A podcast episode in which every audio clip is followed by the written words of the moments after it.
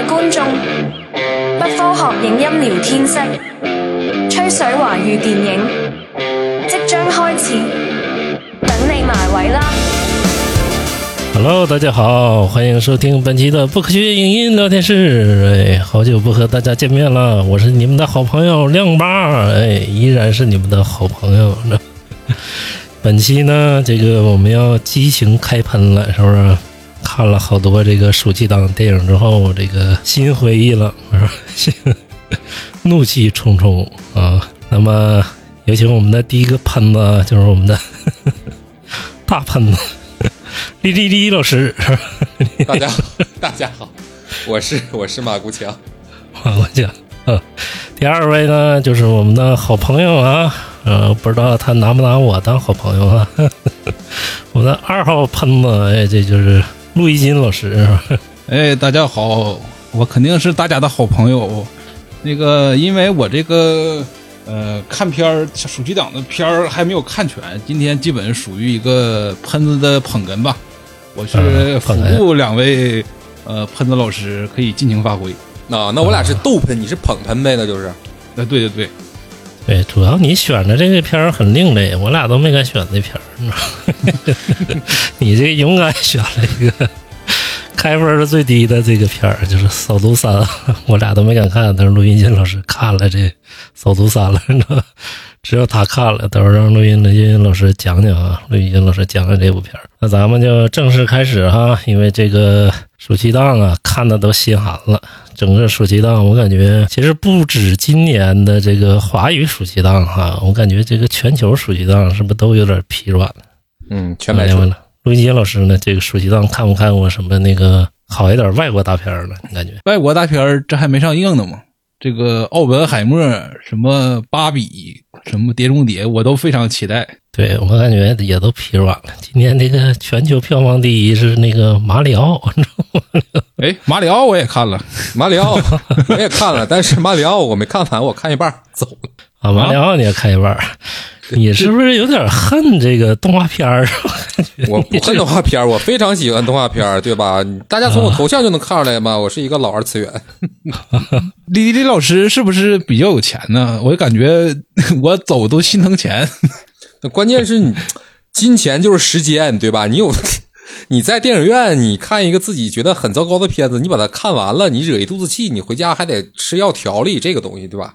犯不上。对，但是我就坚持到最后啊，因为我心疼钱的，我宁可身心受伤，我不能白花这钱。这就是一个，这就是一个怎么讲？沉没成本。一个理性的人，你要及时放弃你的沉没成本，你知道不？对，沉没成本，我有可能看睡着了。当年那个《银翼杀手二零四九》，我就睡着，是不是二零四九？那我没，我那我觉得挺好看。那个，那你觉得挺好看是吧？对，然后说，我那个当时我醒来的时候，我看，哎呦，这电影还演呢，我觉得感觉 太失望了。我以为睡完了就起来完事儿了，你知道？这个我可能跟这个个人喜好有点关系吧，我就是比较喜欢这种。呃，美学胖这种这种电影，就是观感上非常的爽，什么逼的呗啊？那你应该是，如果美学这那那美学这一块，那你应该挺喜欢韦斯安德森吧？呃，也也行，但是韦斯安德森有点有点娘，他那种美学还没有没没有 get 到我这个点，不够不够阳刚呗？那意思就是 就是没有到我这个这个这个点上。个人喜好，他这个风格就是没有这个没有到我这个喜欢的点，不够阳刚是吧？那我举个例子啊，陆毅金老师，那《满江红》你喜不喜欢？够不够阳刚？哎，我这个心疼钱，我 我没去看。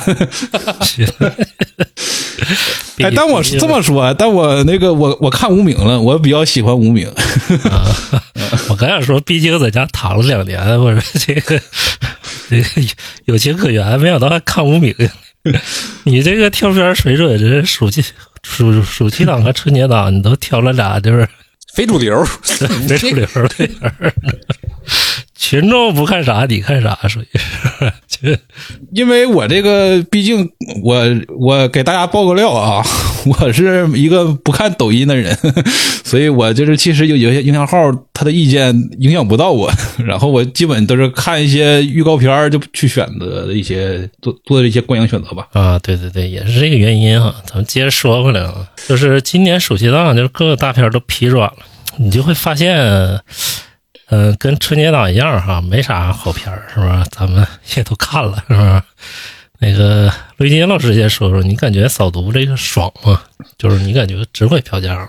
嗯，我先说我的票价是三十九块钱，我觉得如果从一个娱乐无脑片儿这个有点贵，是这样，那个我是特意选了一个就是粤语版的。你如果看普通话版的话，好像可以预预购的话，好像十九块九就可以拿下。我特意花三十九就看这个。然后其实如果从这个商业看一个商业大片来说，我觉得是合格的，就是你你就是你能看出一个乐来，其实就是这个感觉。但是如果说和我选这个片的初心来看，就是说我是想看一个呃香港的这种像呃呃黑帮题材、警匪啊这种悬疑的这种题材，我觉得是有点失落的。嗯，没有没有达到你的预期呗，就是相当于对对，但是看了一个怎么说呢，也看图了一个乐儿，觉得也可以 嗯，就是打的也挺爽，是不是？啊。对对对，哎，嗯嗯，然后咱压后再说啊。那个，呃李一老师呢？你感觉那个，你就感觉为什么现在就是各个大片儿都疲软了？是因为这个投资的问题吗？还是说，这个我觉得咱们之前还对，就就就是咱们之前有几期节目也聊过这个，就是全世界的文艺市场现在都走入一个下行的阶段。你不只是电影嘛，你哪怕是漫画或者是音乐，这好多年都没有一个让人非常亮眼的作品出现了，甚至都没有那种之前有那种统治级别的流行文化偶像出现了嘛。这其实。对，这其实就是全世界经济在下行的一个很重要的一个体现嘛。它文化毕竟是依托于经济和政治的一个东西，对吧？对对对对对，肯定是就是跟钱有关系啊。嗯，对。但是你真说是钱好了，这个就一定是好的吗？是吧这制作一定就认真了吗？嗯，钱多那，不代表制作就对吧？一定好，内容就一定好。但是毕竟，你电影作为这个时代里的一个文化产品，你肯定是和时代的走向是息息相关的嘛。对对对，和时代走向息息相关啊！所以说，今年这个暑期档大片儿也代表了咱们这个时代的走向啊。嗯，一个炎热又疲软的时代。我觉得还有一个原因吧，就是暑期档它毕竟是一个比较热门的档嘛，就是各大各大影片公司说白了，它都是背负着一定的盈利的压力，所以它其实推出的片儿，呃，其实可以看到，就是从都是从理论上来说，可以有一些票房保证的一些片子，就是一一般不会推出一些比较就是新奇另类啊，之前没有一些前车之鉴的一个东西。但是陆毅金老师这个话，我其实不太同意。就比如说，你说不会推出新奇另类的片子，对吧？《长安三万里》就是一个非常新奇而又另类的片子。呃，但是他从他这个题材来看，怎么说呢？因为现在的国风啊，这些这些题材，其实它的受众确实是有保证的。就比如，对这个东西嗯，我跟你说，《长安三万里》它真的是很顺应时代，你知道吗？但是它这个影片的呈现方式非常的新奇，非常的另类，是我闻所未见，就闻所未闻，见所未见。对，那个咱接着接下来会讲啊，就是它这个趋势，我跟你说，跟时代的话题非常符合，你知道吧？从我们三个个人的评价来讲，哈，这个是真的很难看、很难看的一个片子哈，一个动画片儿，嗯。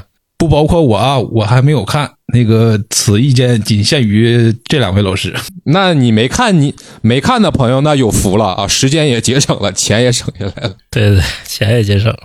不过正因为我没有看，然后这个这两位老师给出这样的一个评价，让我这个对这个片子更为好奇。更为好奇，想花钱了是不是？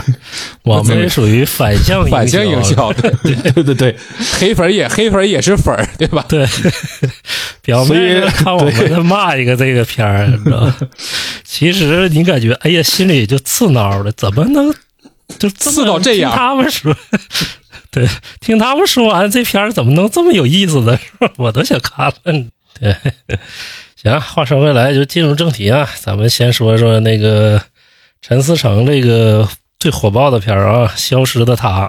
呃，这个《消失的她》这个三十三亿票房奔着去了啊，已经成为现在这个话题之作了。我感觉今年暑期档有可能他这个会是票房冠军了，看看就《封神》表现能不能超过他。我感觉悬啊，票房冠军应该就是《消失的她》了。但是这个消失的她这个营销非常好啊，把我这个心里整的刺挠的，我也都看了，是不是？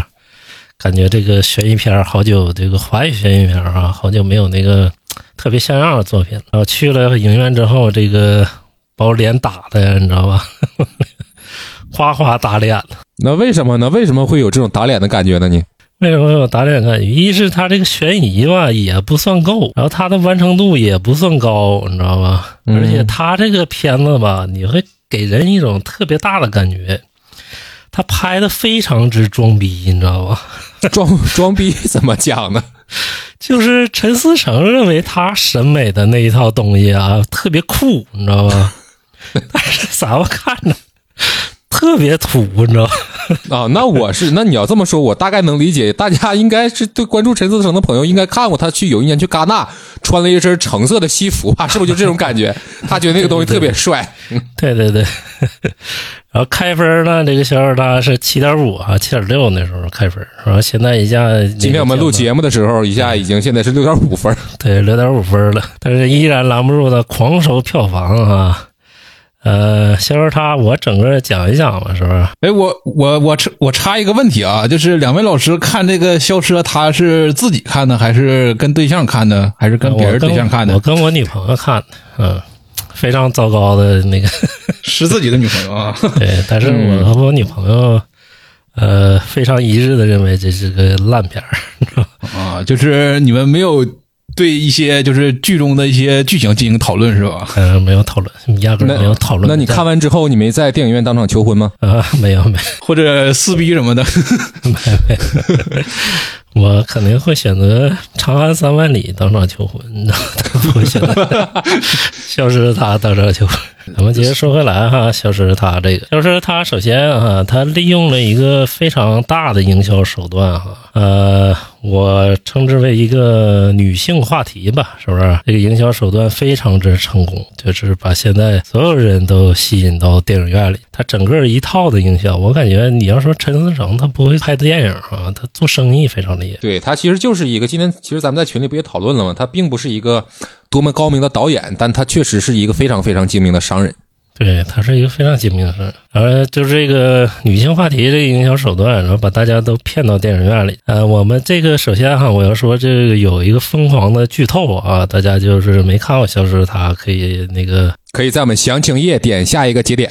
对，要不想听剧透的，你可以跳过去啊。这剧透我就直接把那个他老底儿都给掀了，反正？最后朱一龙是一个赌徒嘛，是不是？然后他那个骗那个富家小姐嘛，然后把他整个一套都是一个骗局嘛。然后最后那个倪妮去呃，本身想救那个他那个女同伴嘛，就是被他骗那富家小姐，结果倪妮呃，他发现的时候已经死了嘛。然后整个就是这个一个故事哈。然后最后那个朱一龙这个就是他是一开始好像他是一个好男人一样哈，非得把他那个女朋友找着，因为在那个呃那是东南亚的一个小岛上消失了，然后后来非得想把他找到。前面是一个好男人形象，后面就崩溃了，就是一个。骗子的形象，要把他妻子给杀死啊，这个我感觉是一个非常挑起两性对立的一个营销手段。你说这个营销手段是不是有点脏啊？你说脏吧？我觉得这个东西，嗯，见仁见智吧。怎么讲？其实今年不止消失的他这个营销手段比较脏，其实就就就这几个片子营销手段都不怎么光明正大，我是这么认为的。对，都不怎么光明正大。我觉得商场如战场，法律不禁止皆可为嘛。就是其实最后这个东西见观众的还是作品嘛。两性话题只不过是他的营销方式，但他骗进去之后，他的作品主要是也不怎么样。然后你会看到他那个把朱一龙抓住之后，哎，那个然后倪妮最后给他看一个他婴儿的照片，还说你后不后悔？把朱一龙显示一个特别后悔的表情啊。婴儿是啥呀？婴儿是他的儿子吗？对对对对，然后说那个他把他妻子杀杀了嘛，他妻子其实怀孕了，然后说那个朱一龙一个特别后悔的一个表情，哎，感觉自己特别后悔。你说这个就是又当又立，是不是？然后说那个你既杀了女朋友了，然后感觉两性非常对立，感觉这个结婚已经渺茫无望了哈。然后还得顺应着时代，告诉你必须生育。就是就是你觉得他这个内容怎么说？就是他这个利益有点儿，最后这个利益落点有点儿不太高，对，是吗？最后的利益落点和他的整个主题交代的，就是非常的割裂呗，脱脱扣了。对脱扣。嗯，再有一个是让你恶心，有点哎，消消失了他他这个，因为我最开始以为他是翻拍的那个那个叫谁拍那个本钢构弗莱克是吧钢构对啊，对对对，我还以为是呃纯讲嗯纯讲这种两性的这种就表面上的和谐下的一些什么冲突这些东西，我以为他是讨论的这个东西，然后他还他还不是拍的这个是吧？对他没那么高级。你看，就是说，为什么说陈思诚他是一个非常精明的商人？就是说，他对自己嗯预期受众啊，就是他的基本盘的嗯定位是非常明确的。我通过什么样的手段，我能吸引你们来看，并且是来看喜欢看我电影的人，你们希望看到一个什么样的故事，对吧？这个他是非常非常明白的。对，因为因为我我的点被他吸引的点就是这个，我以为他是翻拍钢构了，中文中国版的钢构了，然后我、嗯对啊所以这差点就进去了。对，你看你的审美品味都没有这么下沉，你依然会被这个片名给吸引。所以他们这个组合拳嘛，就是上三路下三路都来不不能那么对 对对，都来，嗯对都来。对，都来，就是主题恶心之外吧，他这片儿拍的也不是很好啊。首先，它是一个给你营造紧张的片儿，你会看它的剪辑非常凌厉，然后一堆场面追车呀，是不是？哈，剪辑非常的凌厉。嗯，后来你会发现哈，这帮剪辑凌厉的背后，它没有内容，你知道吧？给我看累了，就这么大场面啊，剪辑又快，你知道吧？然后跳跳剪又多，但是你感觉你看的特别特别累，你知道吧？就中间一点内容都没有。就是光剪，但是剧情不往前推，是吧？对，光啊就是光你感觉是节奏非常快，但它中间一点情节都没有，非常多的这种点，而且就是所有演员演的都不好，就包括朱一龙还好一点儿什么文咏珊呐、倪妮呀，我真是看到倪妮，我天，从来没看着她演过这么假的戏，你知道吗？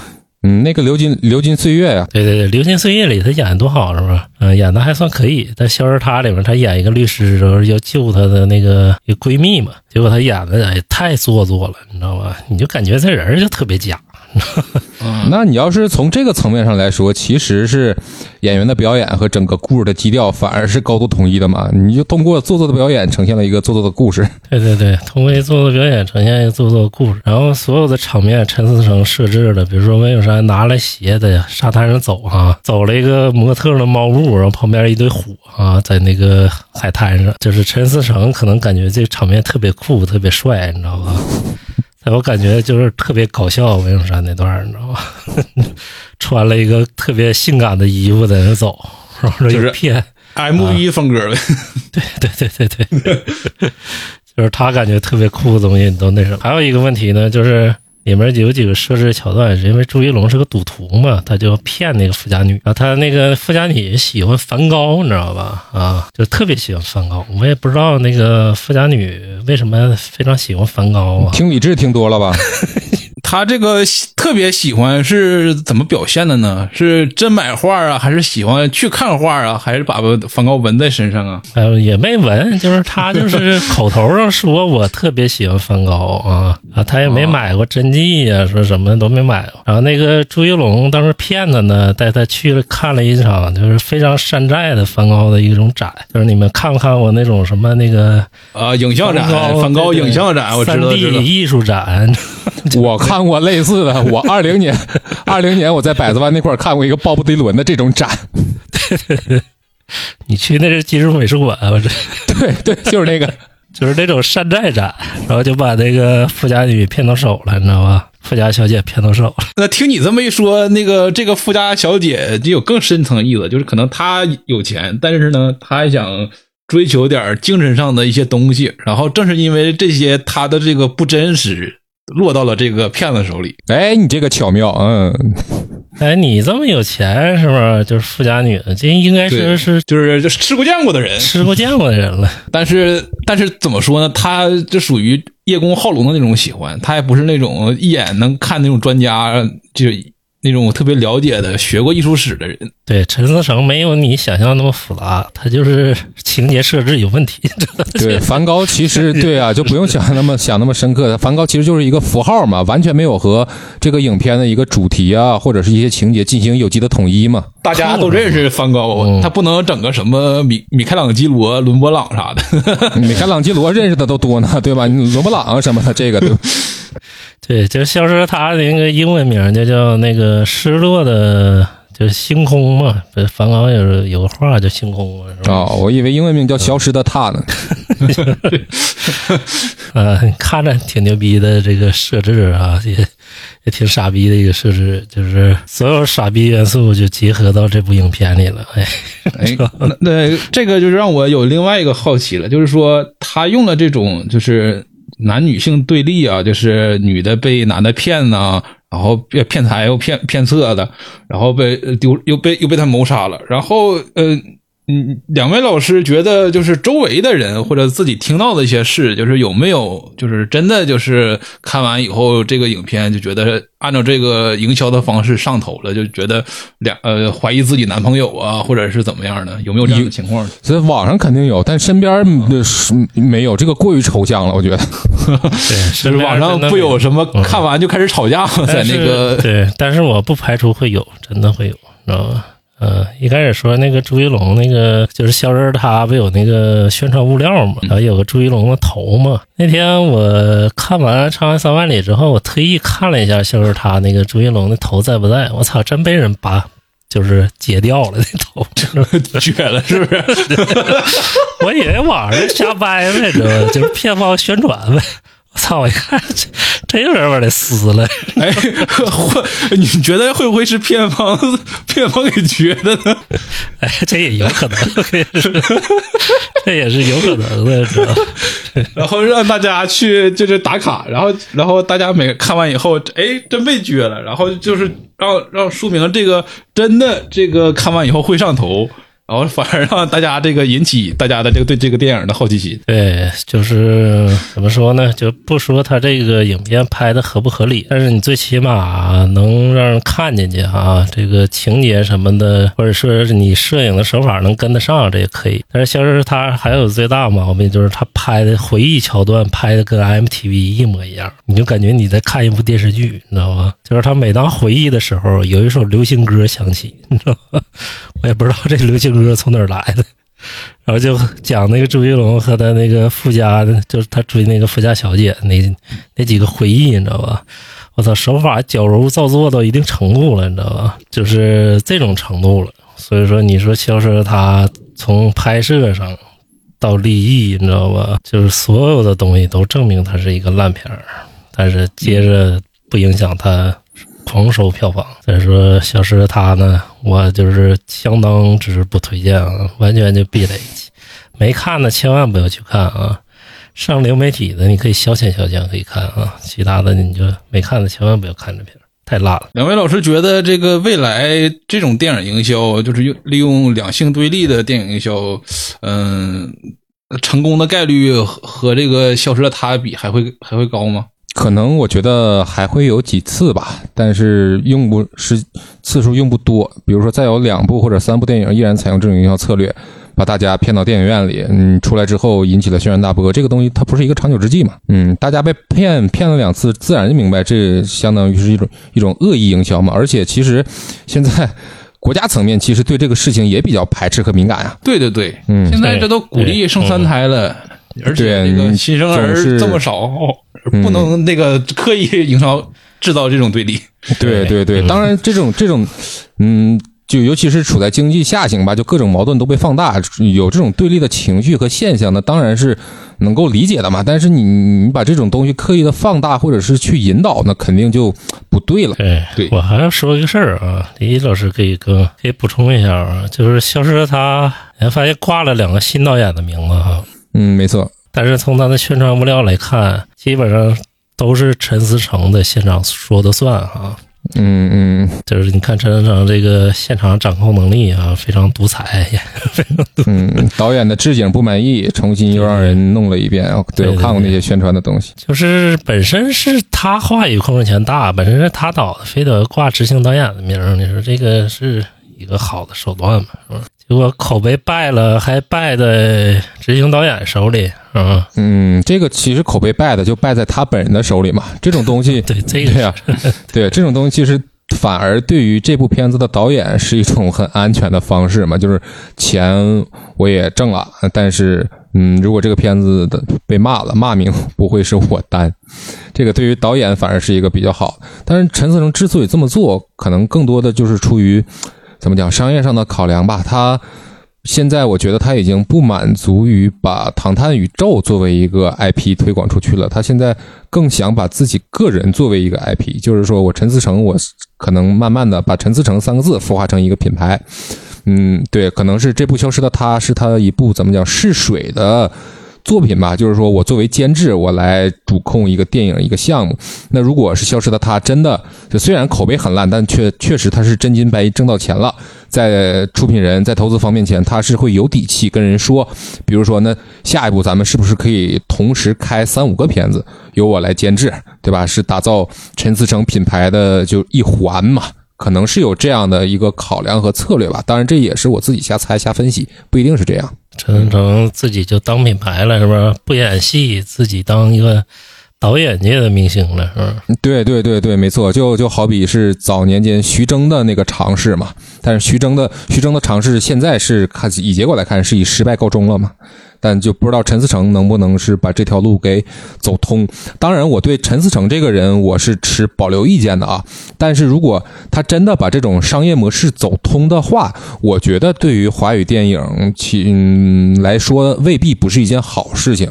就是说，你能看到一个嗯更新鲜或者是更多元的商业模式出现在了华语电影的操作之中。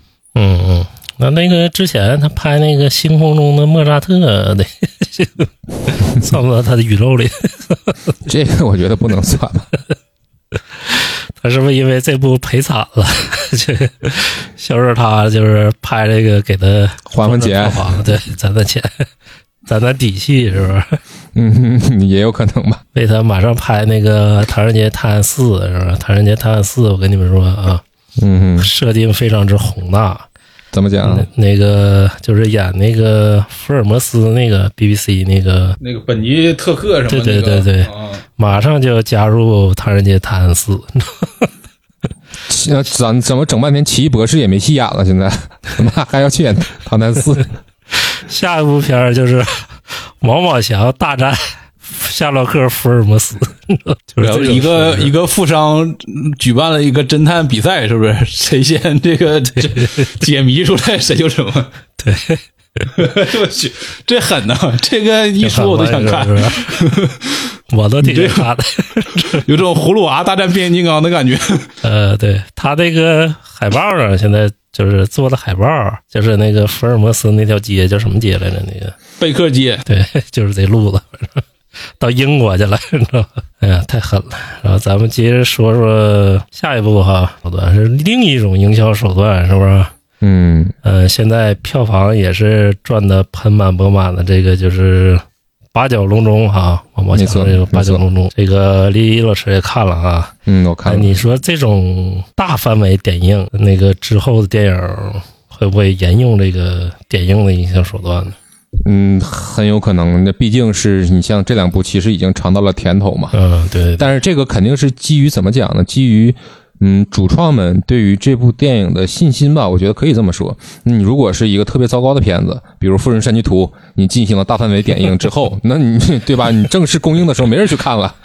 对对对，呃，我作为一个外行问一下，就大范围点映，它和正式上和提前两天正式上映，这有啥区别呢？其实区别不是那么的极端的大，就是换了一种对换了一种说法而已。对，换了一种说法。但是为什么叫叫这个说法啊？说是点映，点映是就是试口碑的这种营销方式，是不是？嗯嗯对片子嗯极其有信心，你可以就是做这种点映。而且这种超前点映吧，一般都会嗯请一些，比如说微博上电影评论大 V，或者是豆瓣上的知名影评人，像这种知名影评人或者电影大 V，他们都会有自己的观影团，嗯，他们会去。请观影团的关注他们号的这些粉丝们去看这个片子，那可能是像这种相当于电影意见领袖的意见，就更多的代表了是这些观众们的意见吧。这样可能也会形成一种，嗯，因为毕竟是片方请你去看了，你不可能就回来瞎胡说嘛，也会起到一个良性的宣传嘛。对对对，这个、呃说好也好，说不好也不好，因为现在控制舆论营销的手段太多了，就是你可能大范围点映都不会说有呃舆论上的什么影响。嗯嗯嗯，对，就是这种状况。但是这个根儿上是从哪儿起的呢？就是呃，我一直认为它是一个根本就不算是一个特别好的片儿哈。就是我不是药神，你知道吧？嗯嗯嗯，这是中国电影有史以来我认为最大的一个伟大片儿哈，伟伟高口碑片儿，你知道吧？伟我不是药神之前就是采用了八角笼中同样的点映手段，也是大范围点映式营销，你知道吧？但是那个年代，它的排片不会像这么大，你知道吧？八角笼中是惊奇在哪儿？八角笼中直接就是呃全天的全天的点映排片，你知道吧？嗯嗯嗯对，因为什么？就是全天的点映拍片呢？因为《消失的他》之后的《消失的他》，其余的票房没有任何一部影片能承接得住了。对对对，号召力没有这么大的。对你像《我爱你》，它就是上座率它都不高，是不是？嗯，那对我爱你，我还真看了。上座率它都不高，是没几个人看。八九龙中点映，你会发现，哎，场场上座率都非常高。嗯，对，没错，因因为确实是，呃，说难听一些吧，就是说王宝强之前他也通过自己个人嘛，就进行了一些卖惨式的这种营销嘛。对对对对对，嗯。嗯，就是我我看到就是王宝强，就是因为他之前得过一个什么金扫帚奖嘛，嗯啊，这个就是大闹天竺嘛，他上一部对对对，然后就把这个作为一个这部作为他的一个救赎之作，就是请我看我买票的时候啊，那个海报上海报上写的就是说，请说记得是请相信王宝强，还是说请再给王宝强一次机会啊？就是说打出来这种标语，你这种话一说出来，啊对对，很难就让人不觉得这这这是一种卖惨式的营销嘛。对，还有另一种卖惨式营销，就是借钱拍片儿嘛，是吧？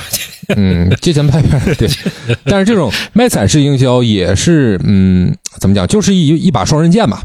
如果你的影片质量确实过得去，那大家会觉得说你你你的卖惨是真的值得同情的。但如果你卖惨了之后，你给大家端上来一碗屎，那从此之后再也不会有人相信你的作品和以及人品了，可能就会面临这样的情况。对对对，这次八角笼中哈、和消失的她这两个片儿，陈思诚和宝强啊，他俩这两兄弟没少搭配啊，嗯嗯嗯。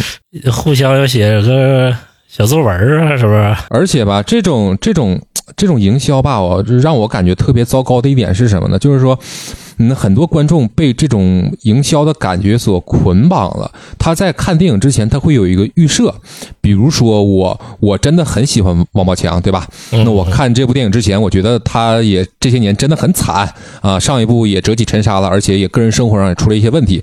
那么我可能是天然抱着对王宝强这些遭遇的同情和好感去电影院。那么对于一个嗯，也不能说不怎么成熟吧，就对于一个相对情绪化的观众来说，嗯，那么他对这部影片的评价很有可能就有失公允和客观，对吧？对你这个其实就是对对对，营销带来的一个负面的一个作用嘛。这其实也不只是八角笼中和消失的他，就哪怕长安三万里也存在这样的一个一个很严重的问题，对，就是对对观众会被营销的情绪所捆绑，导致对这部影片做不出一个公正或者是有效的评价。对，现在的观众很容易被煽动啊！到时候我就是查，咱之之后查完三万里主要讲讲这事儿啊，嗯非常糟烂的一件事儿啊。这几年，尤其是今年啊，我看了好多这种煽动观众情绪的这种东西啊。对对对，你煽动观众情绪，难道不应该是你从观众坐在电影院第一秒，你开始在剧本上，对吧？你在摄影、在配乐上下功夫，你让观众怎么沉浸在你这个情绪，对吧？你讲的故事之中，而不是说你在场外花了这么多的心思。嗯，这个东西很不好，很不好。我其实是一个怎么讲？我是一个电影本体论的坚定拥护者，就是说，电影的它就应该归电影，一个艺术作品伟大不伟大，它就应该是拿这个作品说话，你不应该是靠很多场外的东西来来来搞这个。你就好比说踢足球，对吧？你说我我再喜欢梅西，或者是我再喜欢 C 罗，嗯，但是对吧？你你赢了就是赢了，输了就是输了。你像足球场这种东西，它一个很直观的一个一个一个结果，一比零就是一比零，二比零就是二比零，对吧？这个东西做不了假。但是你说像文艺作品这种东西，它其实没有一个很绝对的硬性标准。那你之前在赛前不是在上映前，你进行这么多情绪的铺垫和煽动，就会对你这部影片的评价造成很多的，嗯，你可可可以说是会造成虚高吧？对。我觉得怎么说呢？就是这个呃，咱们是不在其其位不谋其政吧，呃也不知道这么说准不准确。就是说，嗯、我能理解，就是现在每部片子的，就是盈利的压力特别大。然后其实，嗯、他他其实做的是为了挣钱呢，基本上是可以就是无所不用其极。但但是他怎么说？嗯，他他最后这个效果能不能长久？我觉得还是其实。嗯，我觉得市场慢慢会纠正这种行为吧。嗯嗯嗯，其实就是刚才陆一金老师最开始说的那一句“法无禁止即可为”嘛，对吧？那法律没有说这种东西是违法的，那我当然是理解，对吧？主创们还有片方们出于想让自己盈利更多的这种操作手法，我理解，但是不代表我支持。对，不代表支持。随着舆论的发酵，他肯定这段时间你看是看似牛逼，是不是？嗯再隔一段时间，历史会把它真正就老底儿都挖清的，是不是？因为电影它是一个时代的东西，它会沉淀下来的。对对对，那咱们接着说说啊，就是那个这种山东式营销，咱们到长安三万里再着重说。嗯 嗯接着就说说八角笼中这个质量究竟怎么样哈、啊？我个人是非常推荐的啊。今天在群里也吵了半天哈、李毅老师也跟我有一点相反意见哈、对我也激情开喷了一下。然后我个人认为八角笼中是非常好的。对，好在何处呢？八角笼中首先它完成度非常高，就是我没想到之前就是咱俩录上一期那个就《观影指南》的时候，不说我不说八角笼中什么美术啊、摄影不太好吗，是不是？嗯看预告片的时候，结果看正片的时候，比我想象中好太多了。就是包括它的调色都是挺另类的一种。然后说它美术和呃摄影其实做的非常好，就是而且我要夸王宝强一句，就是他演的太好了。对这个我是非常同意的，他真的奉献出我感觉是近几年以来，在我在大荧幕看过最精彩的男演员的表演，就是八角笼中的王宝强。对对对，他明年不得金鸡影帝，我真的就是 就比树先生、哈喽树先生还要经典吗？还要好。哎呦我天，演的太棒了，你知道吗？人到四十之后，我觉得真的他的演技这一块，这就大巧不工，就就对，就是这四个。而且他跟之前他的任何人物形象都不一样，你知道吗？他是演了一个既坚定哈、内心又有挣扎，然后就是又孤又有孤胆英雄这面的一个角色。我就是非常喜欢他一点啊、他特别像一种，他特别像西部片儿，你知道吧？嗯，也是这种粗粝的质感带给你的感觉嘛，西部片。对对对，也不是，但他是形象就像西部片儿那种那种那个侠客啊，或者说是那个呃英雄啊那种感觉，你知道吧？就是中国的西部片儿，你会发现没有几个代表作啊，咱们能想象中的有这无人区，是不是？西风烈，对对，西风烈那都是垃圾了，你知道吗？垃圾。然后双旗镇刀客，这是算拍的比较好的啊。新龙门客栈，对对对，新龙门客栈这都偏西部片儿好，这就算几个代表作了，其他就基基本上没有。但八角笼中非常好呈现了这个，然后而且八角笼中就是呃，它的就是整个摄影的把控也非常好，就你会发现它有一种那个黑夜白昼的那种感觉，你知道吧？嗯，它每到夜晚的时候打光都特别亮，就给你营营造出那种就是迷幻感啊，有点赛博朋克的那种你会发现，就有一段儿他们那帮小孩儿们拿着那个霓虹灯管儿，就在那一顿跳，是吧？然后包括就是中间有一段特别贾樟柯的那段儿哈，特别文艺那段，就是变脸那一段儿哈，都是其实我感觉都是神来之笔，因为我都不敢相信这是他拍的了。嗯，变脸那一块儿其实，嗯，咱俩有不同的看法。你先说。对，反正我感觉变脸那段是非常好的，就是整个我我都没想到他设置的那么好，然后让我想起了就是《消失他》里面就是呃朱一龙有一段在一个大街上啊、同样是那种设置啊，就是莫名其妙出来一个人给你喷火嘛，那个他那就是完全没什么用，你知道？但是八角笼中呢是非常有用，就是综合性很好，八角笼就包括最后一场打戏。他的转场是从彩色转成黑白嘛，你知道吗？嗯转成黑白之后，呃，也不拖泥带水，然后之后那个中间也不是很矫情，回忆什么也不是很矫情，嗯，到最后结尾也是挺干净利落的。反正我就感觉综合性非常好，就是我个人感觉比我不是药神要好，要好很多。那你能给这部影片打一个几分呢？如果十分满的话，其实我感觉八分都可以，你知道吧？他现在分在我感觉有点偏低了。接着，咱们就听李老师说一说反反面的意见啊。那反方辩手登场了呗，对对，对登场了。对吧？那我其实要让我给他打分的话，我可能会给他打一个七点七点三分左右。他对对，他是一个这么精确，嗯，他是一个在及格线之上的片子，这个我我我要承认。但是你说他有多么优秀、多么好呢？可能不至于，他只是在现在的这个暑期档里矬子里拔大个吧，可以这么讲。他把他凸显的确实很厉害，因为这个东西，嗯，《八角笼中》是我跟《长安三万里》同一天看的，所以说，嗯嗯，在看起都。真的是对比，在看《八角笼中》的时候，我不觉得这个片子有多么的好，但是看完了《长安三万里》之后，我觉得《八角笼中》真不错，真棒。所以，出来你就想把《长安三万里》忘了。我要我要永远记住《长安三万里》这部片子，不能再上这种恶当。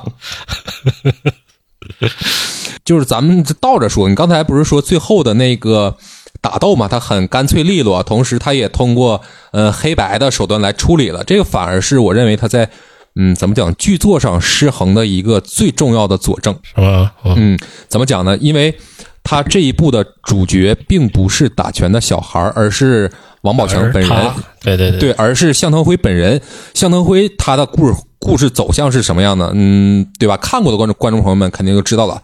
就是说，他一步一步要把这些孤儿，他想让他们过上更好的生活，但是他没有别的本事，只能培养他们格斗，对吧？最后，对对对，其实是更多的应该是集中在向腾辉本人身上的故事。那最后结尾，你说这个事儿干没干成，应该是给向腾辉镜头他的反应，通过情节来展示他干成了之后他的欣慰啊，或者是他的一些嗯孩子们长大了，你说欣慰也好，落寞也好，这种复杂的情绪，如果放在他的身上，我相信通过王宝强的演技能把这个情绪演得更有层次，对吧？更递进一些。但是最后视角一偏，偏到了孩子打拳这件事情上。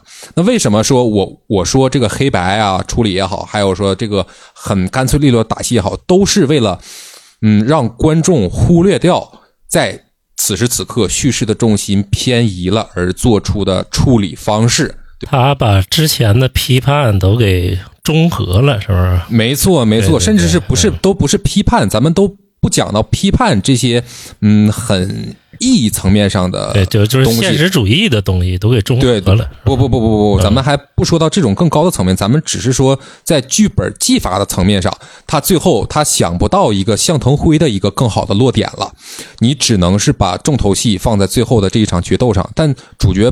不是那个苏木呀，你为什么把这个东西放在苏木身上呢？苏木只是，嗯，向腾辉他人生历程中的一个怎么讲做的一件事情，对吧？可以这么理解，对对对对对。但嗯，他不是向腾辉，你把这个东西做的这么重，我觉得是没有必要的。这是一啊。二呢是什么呢？二是就是你刚才说的那个，嗯，变脸那一块。变脸，当然我承我我也承认，变脸的那个桥段，它确实是神来之笔。但是给我的感觉是什么呢？就是，嗯，它没有和整部影片进行一个有机的融合。你在前你在前九十分钟，对吧？我记得这是后三十分钟的一个桥段了，就是最后三十分钟。我记得在前九十分钟，这部电影是就是一个很实打实的现实主义的片子，完全没有提及到什么隐喻或者是意象化的表达，对吧？你看不到这些东西。当最后对为了主人公情绪的转折，他硬给了一个这么变脸的桥段。当然，这个嗯，他的情绪是很顺利的过渡下来，但是这个桥段的处理难免会让人觉得有突兀的感觉，就是一种有家具但是无家章的感觉，就好比是嗯嗯，唐诗里吧，就宋之问他有一首诗，它里边有一个。有有有一联儿，它叫叫做“楼观沧海日，门对浙江潮”。这一联儿是写的非常好，但是他这一首诗是整体是一个不怎么高明的诗。对这个变脸的桥段，就是给了我这个这个这一联儿的这种感觉。对对对，就是很很很突兀的把这个东西放在这儿了。你甚至说你之前是你，你但是说你之前说的那些好处，其实我觉得，嗯，它好，它好在哪儿呢？就是影片的头一个小时吧。它那个质感质感处理的确实是一等一的，甚至是我在电影院里，我隐约都能闻到，嗯，王宝强和这些孩子身上面的汗臭味儿，就是对吧？你这个对它就是一种很成功的美术啊，服装化妆的处理，对吧去那个四 D 影厅了？那那那那那更贵了，前排前排观众那个汗臭味儿，啊前排大哥身上味儿太大是吧？让我闻着了，对吧？他他这就是一种成功的处理嘛。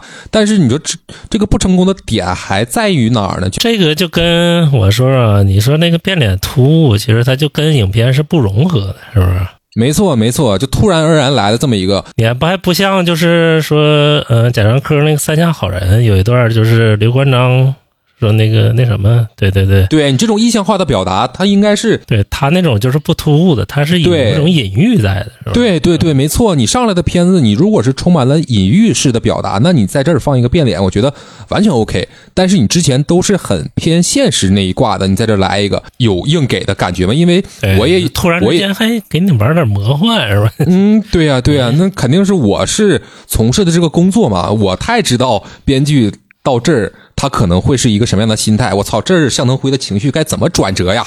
嗯，想不到，想不到一个更好的桥段了，那怎么办呢？咱们玩个变脸吧。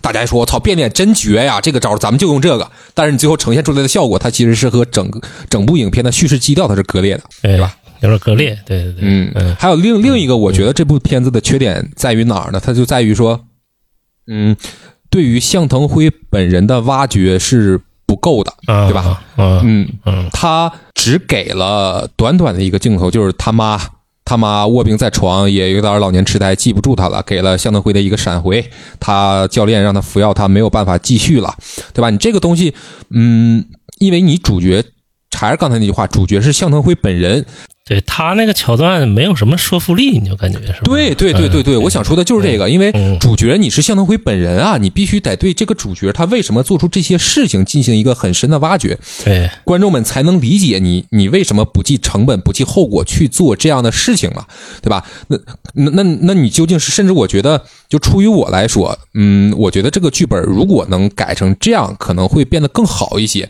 比如说向腾辉他现在打不下去了，他为什么把孩子弄过来，愿意受这些苦？其实是他最开始的目的是想在这些孩子身上继续自己的搏击梦想。对吧？他这是人物的一个出发点，但是随着他和孩子们的相处，他开始真正的理解这些孩子们，也尊重这些孩子们。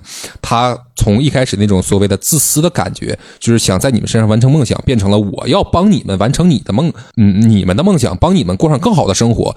其实如果这种对，其实如果这种处理方式呢，就是你一开始你是一个自私的人，但是你也有了你的弧光和转变，最后是一个，对吧？你让孩子们过上更好的生活，这样的主角反而是对于我来说是能更有说服力的一个主角吧，就是我能更理解他的动机，对吧？你嗯嗯，嗯，再有一点呢，就是说这部影片它的故事原型，在咱们上一期咱们也聊过了，是一个现实的报道。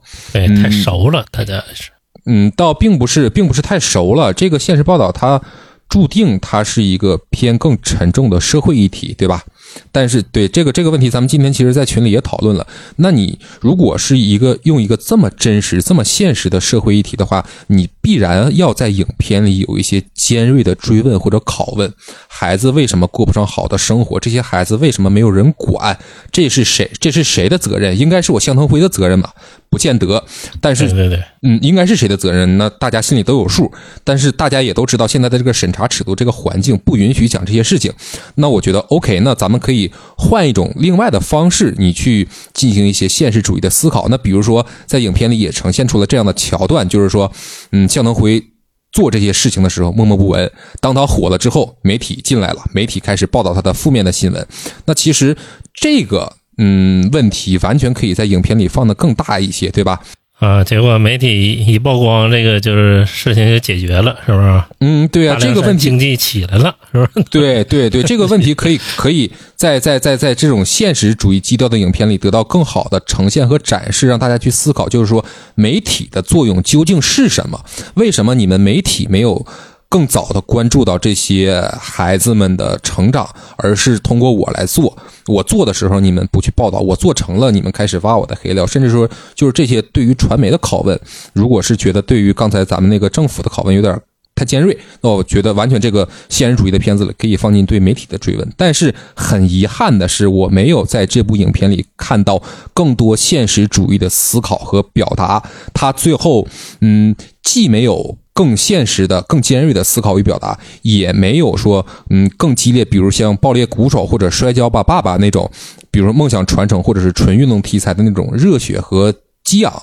嗯，这两这两者是现在都有一些，但是都没有做到极致，最后让这个片子，嗯，怎么讲？所谓的它的核心与灵魂就流落到了一种嗯乏善可陈的一种感觉吧。这个，对对对，这其实是我嗯认为这部影片最大的一个败笔。其实你的感觉我也能感觉到哈，就是想让它就再力度再大一点，是吧？就是没错更没错更精彩一点，就是全给的再狠一点，是吧？给观众再狠一点。但是你没等到那情节，是吧？对啊，你已经用了这么一个大家都知道的故事基底做，那你为什么不做的更现实？那反而最后呈现出来了是一个嗯，怎么讲，就是不痛不痒的这么一个商业片嘛，对吧？对对对对对，嗯，其实药药神也能得呀，嗯，但是其实我这个话嘛，也是分两头说。嗯刚才的那些评价其实是之于这部电影，就还是我那个电影本体论那个思路，就是说这些问题当然是存在于这部电影本身的一些问题，对吧？但是这部电影它是王宝强的第二部作品，我依然会觉得王宝强在这部电影里有了太大太大太大的进步了。他真的是一个非常非常有诚意的演员和导演。太牛 了！我想知道他这个副导演是谁，他这个执行导演到底是谁，你知道吗？我感觉给他帮忙帮了好大，你知道吗？嗯，就哪怕执行导演或者副导演再牛逼再厉害呢，如果你是作为导演，你听不进去话，那不也白扯吗？对对对，也有这种可能。嗯，嗯。但是现在呈现出的效果，它问题是有问题，但是它好不好呢？它确实是有闪光点的，对吧？对对对，确实是对对对闪光点。对吧？对于一部文艺作品的评论嘛，咱们在之前在播客里也说过很多次了，就是不虚美不隐恶，它东西好就是好，它不好就是不好。优点咱们也要夸它的缺点，对吧？嗯，咱们也要聊一聊。而且呢最可怕的是，王宝强居然拍出了自己的影像风格，你知道吗？没错，没错，没错，这也是我想说的。嗯这个他妈就是新导演知道经过多少年才能形成自己的影像风格，是不是？嗯，就是王家嗯卫第一部的时候都没有这么影像风格这么明显，你知道吗？没错。嗯，太深了。我这个作为一个没有看过电影这个观众来说，就是从两位老师的评价吧，就是这部可以总结一下，就是这部电影它这个完成度非常高，这个画面非常有这个影像风格，表演非常非常优秀。嗯对，然后我觉得可能和丽丽老师的职业因素有关，就可能对这个呃剧情比较严苛了一点儿。然后我觉得听完两位老师讲述之外之后呢，我还是挺想去看的。嗯，这这一部确实是，如果说在暑期档，你让我推荐一个你值得花钱去看的片子，那只有这一部了。对，只有这一部了。嗯对，上半场只有这一部啊，下半场 还有几部啊。啊，咱们接着就聊聊，聊完八角笼中啊，咱们就聊聊 我们最想聊的一部了，你知道吗？就是《长安三万里》了。